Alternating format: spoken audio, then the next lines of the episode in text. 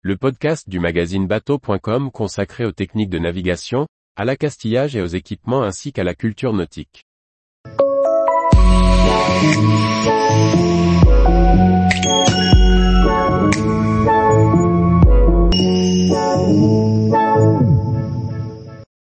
Eau douce et bateau, comment gérer un bien toujours plus précieux? Par Briag Merlet.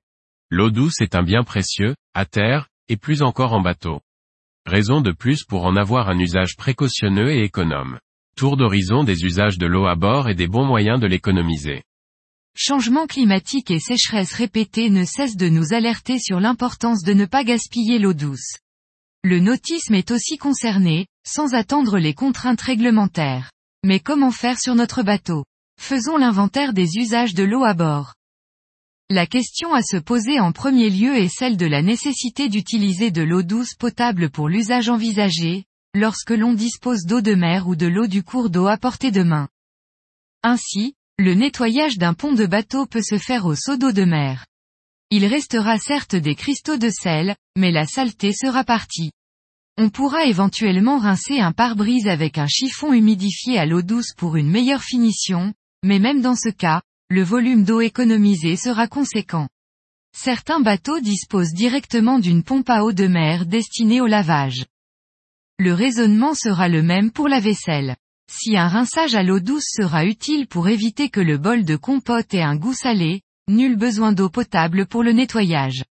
Un bon seau d'eau de mer fera l'affaire, et une pompe à pied permettra de faire cela directement dans l'évier. En restant en cuisine, L'eau de cuisson est une autre possibilité d'utiliser l'eau de mer.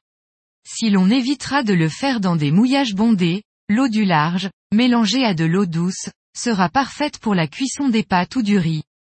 Enfin, la toilette personnelle est également consommatrice d'eau. Il est tout à fait possible de se laver à l'eau de mer. Des savons et shampoings adéquats existent. Pour plus de confort, on se rincera à l'eau douce en prenant soin de ne pas en abuser. Quand il n'est plus possible de faire autrement que d'utiliser l'eau des réservoirs du bord, il convient de le faire avec mesure.